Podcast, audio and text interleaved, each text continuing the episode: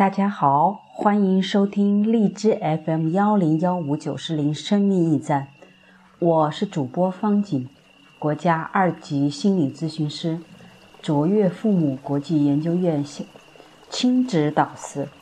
我们今天继续阅读 M 斯科特派克所著的《少有人走的路》，恩典。今天恩典的这个小小主题叫做恩典的定义。到目前为止，我已经描述了许多不同的神奇现象，它们都具有以下几条共同特点：第一，它们具有滋养生命、促进心智成熟的作用；第二，它们的具体作用机制要么仍旧未被人们完全了解，例如身体抵抗力和梦境的例子中；要么完全不为人所知，例如所谓的超自然现象。总之，无法用现有的科学理论和已知的自然法则来解释。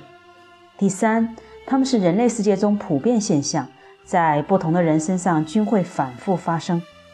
第四，尽管它们可能或多或少受到意识影响，但它们的根源位于意识和主观思维之外。尽管这些现象通常被认为是彼此不同的，但我认为它们都同一个，都是同一种力量的外在体现。这种力量发源于人类的意识之外，能够滋养人们的心灵，使之获得成长。早在千百年前，人们还没有认识到免疫球蛋白的存在、梦境的状态和潜意识机制时，这种力量就已经为宗教界所知晓，并被冠以恩典的名称。像“奇异恩典”“何等甘甜”这样的赞美诗，就是为歌颂它而写下的。那么，我们作为具有科学思维方式的人，应该怎样？怎么对待这种看不见、摸不着的力量呢？我们无法去精准地测量它，然而它就在那里，它是真实的。我们是否应该无视它的作用，只因为它不符合传统科学对于自然法则的定义？这样的态度很明显是危险的。我认为，如果从理念层面就拒绝承认恩典的存在，我们就不可能彻底理解宇宙本身和人类在宇宙中的地位，以及人类自身的本质。然而，我们甚至不知道这力量究竟存在于哪里，只知道它并不存在于意识之中。那么，它究竟在哪里呢？我们探讨过的一些现象，例如梦境，表明它有可能存在于个人的潜意识之中；而另一些现象，例如同步原理和奇迹般的好运，这表明它或许超越了个人精神世界的范畴。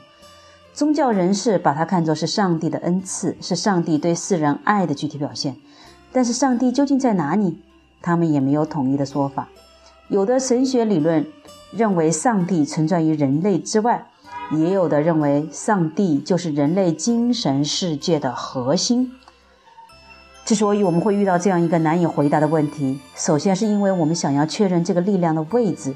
人类总是更愿意把事物理解为具有实质的存在。我们把周围的物品分成各种各样的门类，船舶。鞋子、蜂蜡等等。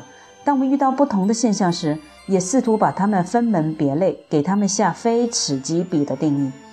船舶既然是船舶，就不可能是鞋子；我既然是我，就不可能是你。我是我的身份，你是你的身份。假如我俩的身份发生了混淆，你我都不会好受。前文已经说过。印度教和佛教的思想家认为，我们对实体的认识其实是一种幻觉。现代物理学家们在相对论、波粒二象线、二象性、电磁感应等理论面前，也开始意识到我们心目中的实体概念有多么片面。因为我们倾向于把事物认定为某种实体，所以才想弄清楚它们究竟在哪儿。就连像上帝和恩典这样的事物也不例外。我总是尝试不去把每个人看成看作是真正的实体，而当我把自己的思想局限，让我不得不把人们认作一个个实体时，以及描写成一个个实体时，我会想这些实体的边界乃是非常具有通透性的。与其说是一堵墙，不如说是一道篱笆。无论是从篱笆顶还是缝隙里，别的实体都可以翻进来或是渗透进来。我们的意识和潜意识之间就是这样彼此渗透的，而二者又，嗯，都不能说是构成我们精神世界的实体。跟二十世纪科学概念渗透膜的比喻相，比喻相比，或许十四世纪英国诺维奇郡女士女隐士朱利安的话更能反映恩典与个人之间的关系。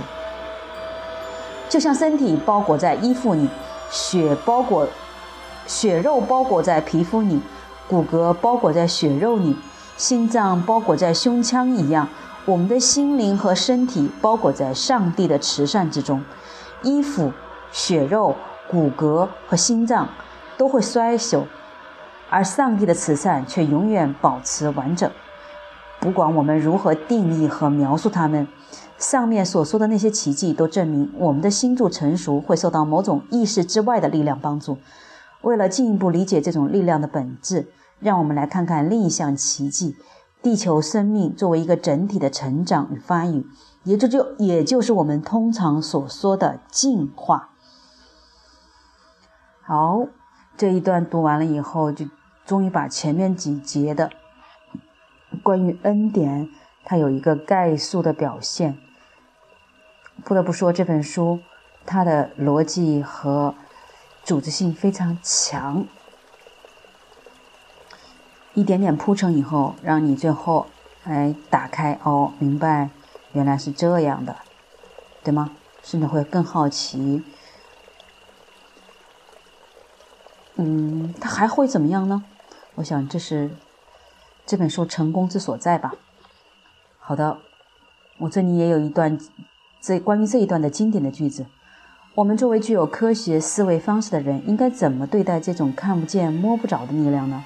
我们无法去精准的测量它，然而它就在那里，它是真实的。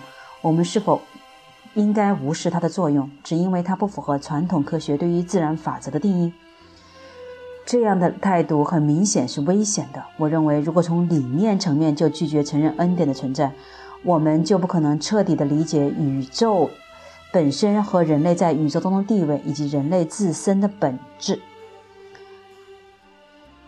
好啦，今天的阅读就到这里，希望对你的关于恩典这个恩典的定义会有更深入的体会和体悟。